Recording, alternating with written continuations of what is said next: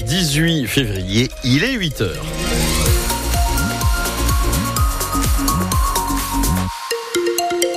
C'est dimanche, c'est tranquille sur les routes, autoroutes, départementales, agglomérations, pas de souci à vous signaler. En revanche, bon, pour les trains, ce sera un petit peu compliqué euh, de prendre un train aujourd'hui. Il y en a, c'est vrai, mais pas beaucoup, vraiment très très peu. Vous avez euh, tout le détail sur SNCF Connect ou sur Gare en Mouvement, ou directement évidemment à la gare. On peut faire une petite euh, promenade. La météo Léonie Cornet. Hum, Au fil des heures, le ciel va se couvrir de nuages. D'abord un petit voile, puis carrément une épaisse couche de nuages. Pour l'heure, il fait toujours chaud pour un mois de février. 18 à 19 degrés attendus à Montpellier pour cet après-midi.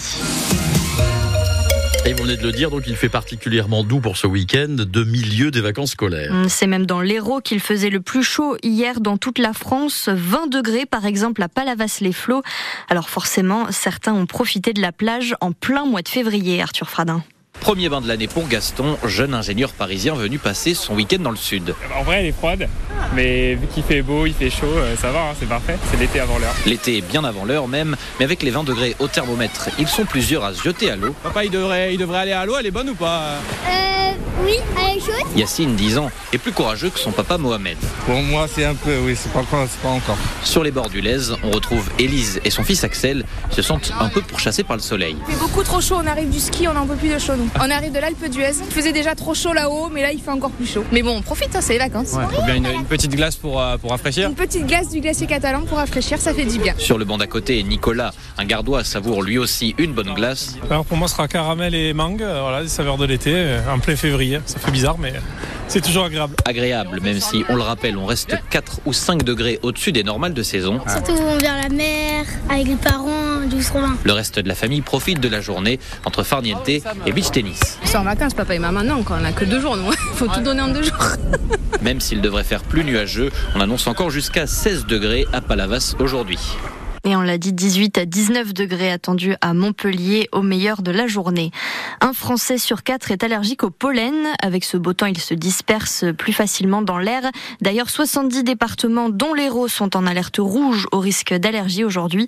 Les spécialistes conseillent aux personnes fragiles d'éviter d'aller dehors vers midi au moment où c'est le plus risqué et d'éventuellement porter un masque.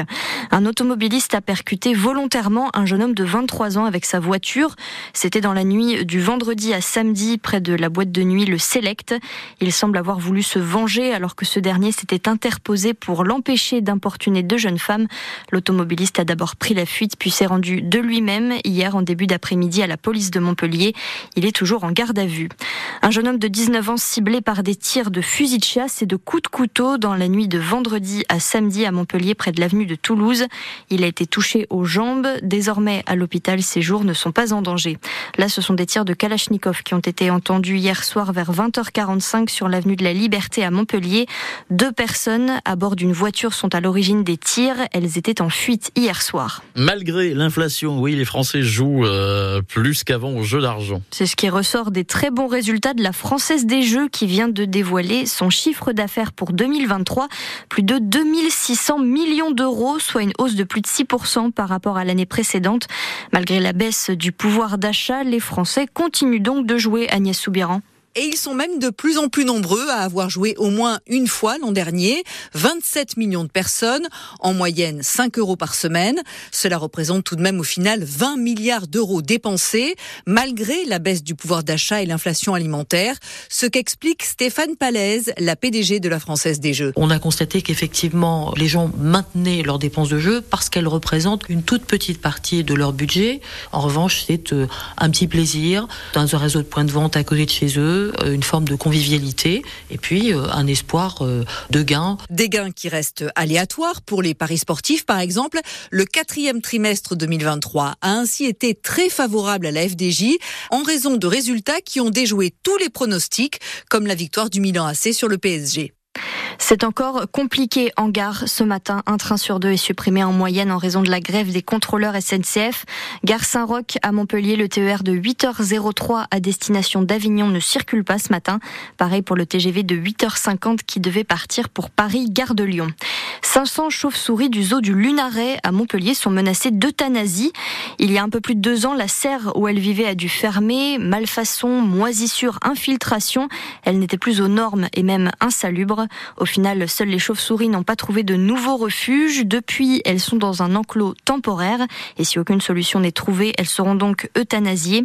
Edine Aristegui, adjoint au maire de Montpellier et élu du parti animaliste, explique pourquoi elles ne peuvent pas rester dans cet enclos l'endroit dans lequel elles sont n'est pas adapté, c'est trop petit, elles sont plus sujettes euh, à des épidémies, il y en a un certain nombre qui meurent, donc c'était adapté pour le temps de trouver une solution, mais ces chauves-souris peuvent vivre jusqu'à 10 ans. Les laisser 10 ans dans les conditions dans lesquelles elles sont actuellement, c'est de la maltraitance, donc je ne peux pas me résigner à ça, donc moi je demande vraiment à ce qu'on crée un nouveau bâtiment qui soit adapté, même provisoire, mais plus adapté pour qu'on puisse les conserver, et puis après ça ne nous empêche pas de continuer de chercher euh, une autre solution en extérieur. Là j'ai demandé au service de la ville de chiffrer le, coût de, de, de la création d'un nouveau bâtiment, voilà, donc on verra à la suite. Euh, L'élu a des pistes pour transférer ses chauves-souris en Belgique et en Allemagne, mais pour le moment, rien n'est sûr. Enfin, une victoire qui fait du bien au rugbymen Montpellier.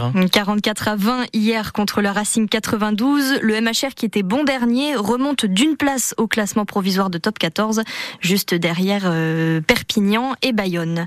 Par contre, en volée, l'Arago de 7 a perdu 3-7 à 1 hier soir face à Chaumont, leader du championnat de Ligue A.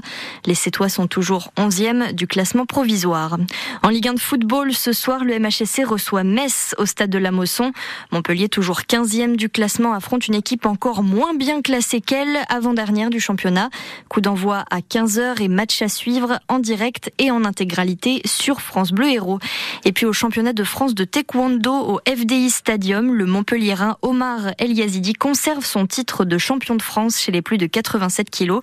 Il a notamment affronté le double médaillé olympique Pascal Gentil qui avait décidé de remonter monter sur les tatamis.